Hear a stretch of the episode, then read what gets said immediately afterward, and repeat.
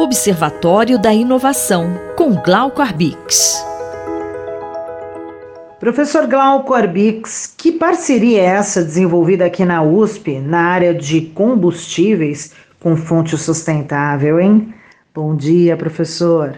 Bom dia, ouvintes da Rádio USP. Bom dia, Sandra. Está nascendo aqui na USP uma parceria com empresas do setor de combustíveis para desenvolver uma tecnologia capaz de transformar o etanol em hidrogênio verde, uma fonte de energia sustentável dada a sua baixíssima emissão de carbono. Veja, o etanol é esse que a gente encontra nos postos de gasolina, que nasceu fruto de um programa enorme desenvolvido no Brasil, chamado Proálcool, e que é um exemplo para o mundo de energia muito mais limpa do que aquela, aquelas energias geradas a partir do petróleo. O projeto que nasce aqui na USP fruto de um investimento de 50 milhões de reais, apoiado pela Shell, em parceria com a Raizen, a Itron, a Toyota e o Senai, e prevê a construção de duas fábricas aqui na USP para a produção de hidrogênio renovável que vai ser testado em ônibus que circularão pela cidade uh, universitária. Diferentemente da versão mais comum, que é produzida a partir de combustíveis fósseis, o hidrogênio verde leva esse nome por ser extraído de fontes renováveis, geralmente energia solar ou eólica. Diante da pressão global por soluções para a crise climática, o produto hidrogênio vem ganhando centralidade por conta do seu potencial para descarbonizar setores como a siderurgia, indústria química e a própria geração de energia elétrica.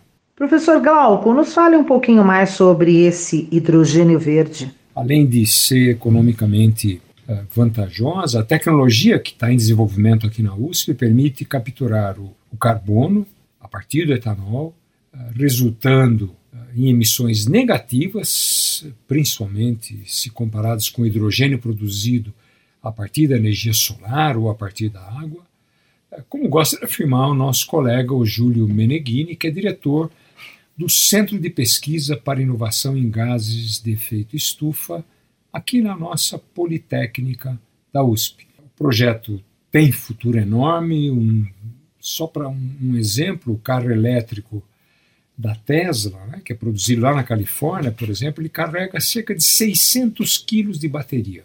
O equivalente a essa energia, a energia dessas baterias, seriam apenas 27 quilos de etanol.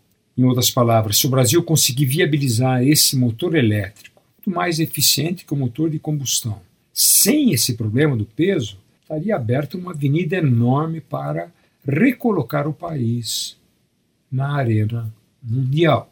São conhecidas as rotas que tentam produzir o hidrogênio a partir da água. Na Poli, veja, a gente quer explorar rotas alternativas que partem daquilo que está sendo gerado pelo setor sucroalcooleiro brasileiro, que vai levar os veículos a emitirem água. E todos nós sabemos que há uma corrida científica e tecnológica para ampliar a utilização do hidrogênio como energético, para desenvolver tecnologias que diminuem exatamente a emissão de carbono com baixo custo. O projeto na USP quer exatamente aumentar, ampliar a produção desse hidrogênio verde que é proveniente dessas fontes de energia renováveis.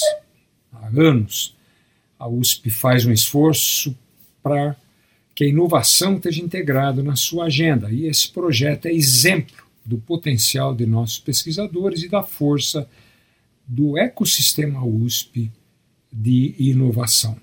Ponto para a USP, que se abre ainda mais para a sociedade e atua como um laboratório avançado de todo o país.